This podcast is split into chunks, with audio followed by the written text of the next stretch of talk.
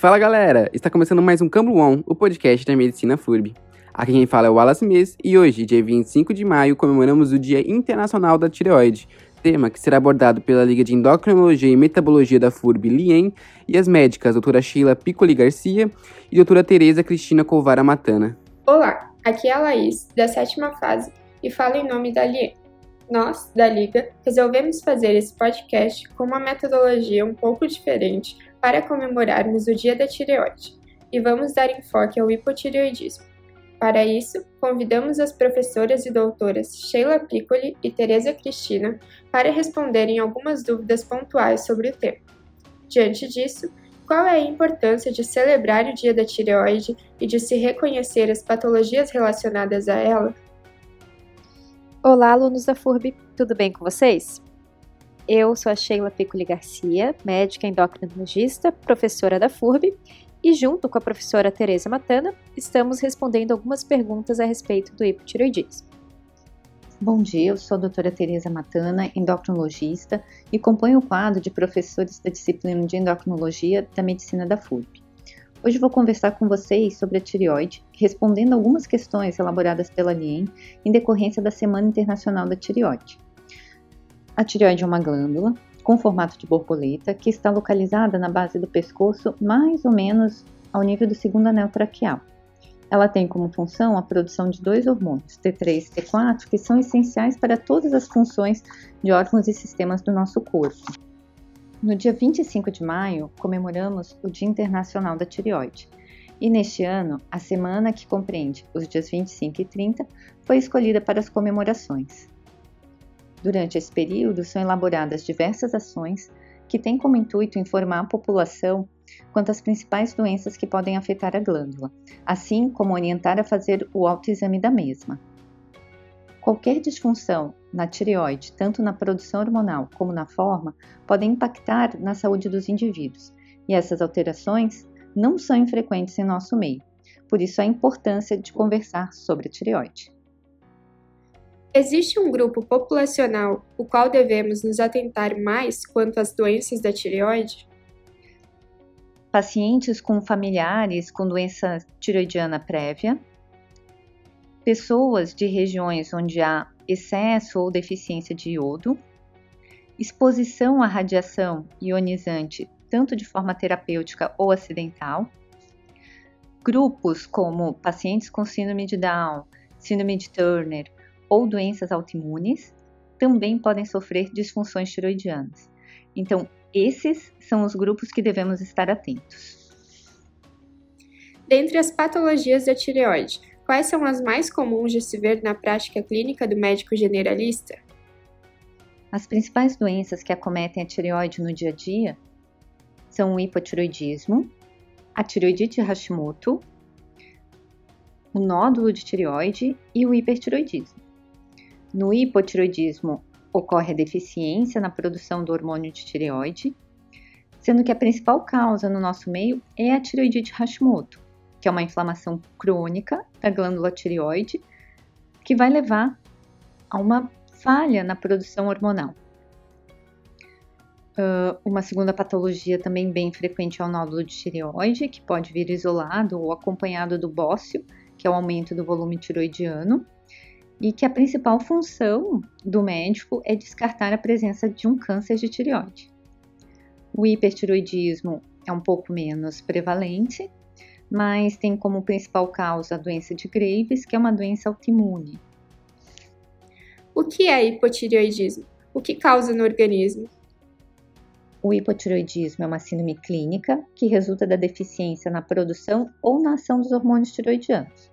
Pode ser primária, quando é decorrente do mau funcionamento da própria tireoide, secundário, quando a alteração está na hipófise, ou terciário, por deficiência hipotalâmica. O hipotireoidismo primário corresponde a 95% de todos os casos de hipotireoidismo e é uma doença muito prevalente em todo o mundo. No organismo, o hipotireoidismo pode causar diversas disfunções em vários sistemas. Quais os fatores de risco para o hipotireoidismo?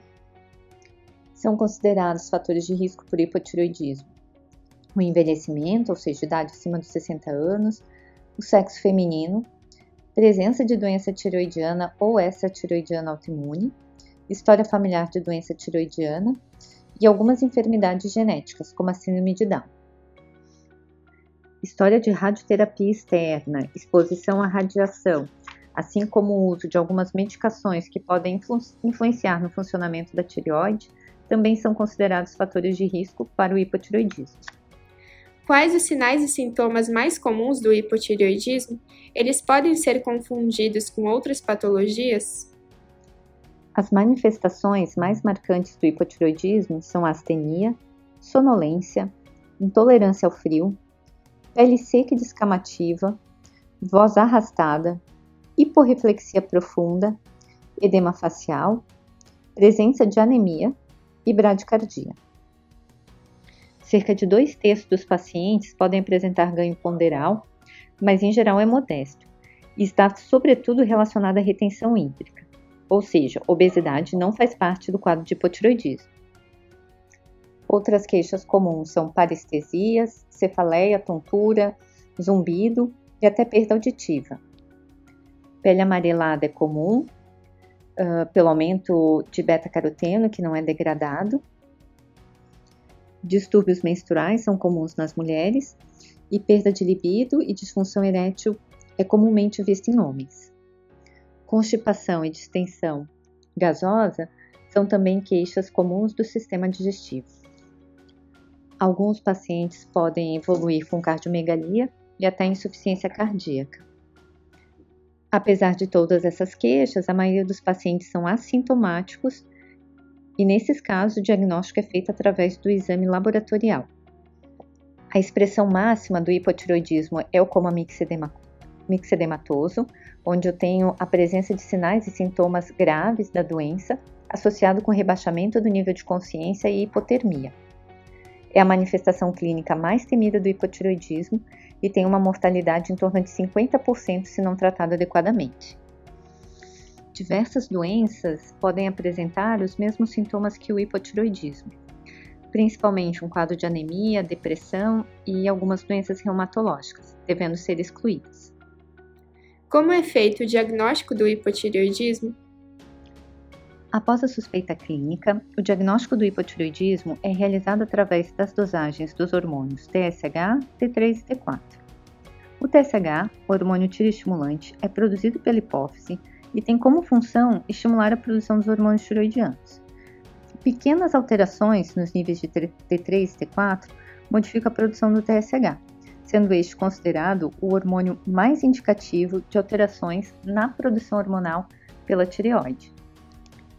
Quanto ao T3 e T4, tem-se preferência pela dosagem de suas formas livres, já que essas são as metabolicamente ativas e não sofrem alterações de proteínas plasmáticas.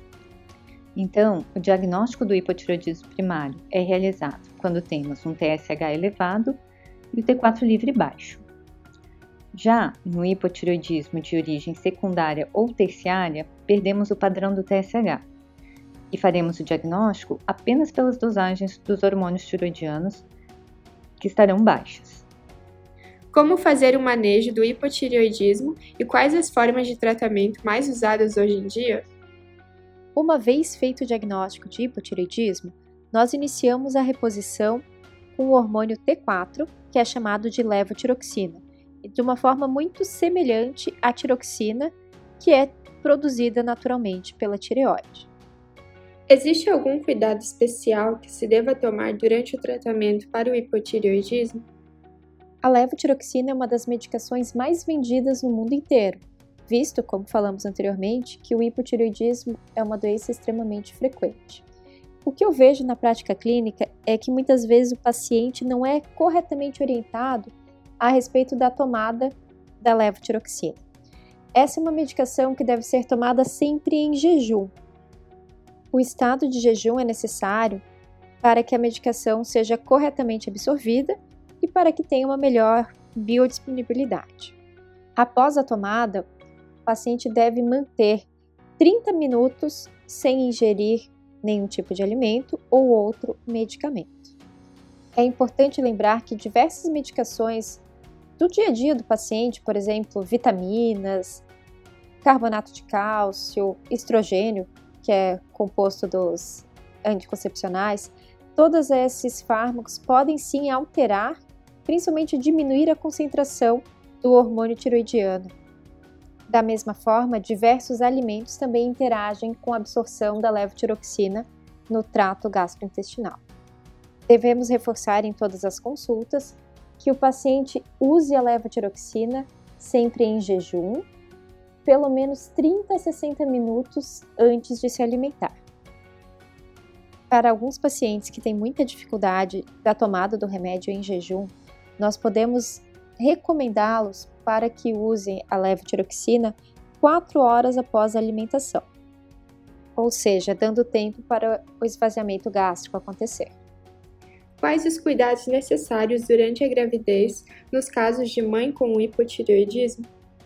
A reposição com levotiroxina é essencial para aquelas mulheres que já têm o hipotireoidismo previamente diagnosticado e também para aquelas gestantes que diagnosticaram o hipotireoidismo na gestação. É importante explicar que a levotiroxina não causa nenhuma má formação no bebê. Ao contrário, né, o hipotireoidismo pode sim causar efeitos adversos na gestação, tanto para a mãe quanto para o bebê. Por exemplo, pode acontecer parto prematuro, aborto espontâneo, baixo peso ao nascer e até mesmo prejuízo no desenvolvimento neurocognitivo desses filhos de mães com hipotiroidismo não tratados na gestação. Assim que a gestação é descoberta, o médico vai solicitar um novo exame de TSH para conferir como é que estão os níveis do hormônio tiroidiano. Na grande maioria dos casos, é necessário aumentar as doses da levotiroxina, especialmente no primeiro trimestre, pois é um momento que o bebê está com a sua tireoide em formação e ainda não está fabricando por conta própria os hormônios tiroidianos. Sendo assim, o hormônio materno, ou melhor dizendo, a reposição através da levotiroxina, é essencial para o desenvolvimento, especialmente do sistema nervoso do bebê no primeiro trimestre. O que há de novo nos estudos sobre o hipotireoidismo? O hipotireoidismo é uma doença muito bem conhecida e tem seu tratamento bem estabelecido com o uso da levotiroxina. Não tem nenhuma publicação muito relevante e trazendo novidades a respeito do hipotireoidismo. Porém, quando nós falamos do hipotireoidismo subclínico, que é quando o paciente apresenta níveis de TSH acima do valor de referência porém mantendo o T4 livre dentro do normal, aí sim nós temos novidades. Estudos mais recentes, publicados em grandes periódicos, mostraram que o tratamento do hipotireoidismo subclínico, tanto em gestantes quanto em idosos, não teve nenhuma melhora significativa, nenhuma melhora clínica em relação a sintomas e outros fatores dos pacientes. Então, é importante lembrar que esses estudos são estudos iniciais, apesar de terem sido realizados com uma amostra grande de pacientes, e o tratamento do hipotireoidismo subclínico deve ser sempre muito bem indicado e bem pensado, avaliando individualmente cada paciente. E sobre o hipotireoidismo na infância, quais os principais sinais e sintomas? Quando falamos de hipotireoidismo na infância, devemos lembrar sempre do hipotireoidismo congênito, que é a deficiência total ou parcial dos hormônios tiroidianos no período neonatal. É uma doença de suma importância, pois representa a principal causa de déficit cognitivo potencialmente tratável. E não é à toa que é uma doença que é rastreada através do teste do pezinho logo nos primeiros dias de vida classicamente encontramos uma criança hipotônica com icterícia prolongada, com dificuldades para mamar. Essa criança também pode ter outras malformações associadas, como hérnia umbilical. Além disso, pode ter também macroglossia, que causa engasgos e até mesmo apneia. Quais as consequências para o desenvolvimento da criança? Assim que diagnosticado o hipotireoidismo congênito, deve-se iniciar a reposição com levotiroxina o mais precoce possível para evitar as complicações desta doença. As principais complicações são chamadas de cretinismo, que cursa com um retardo de crescimento e também um retardo mental severo.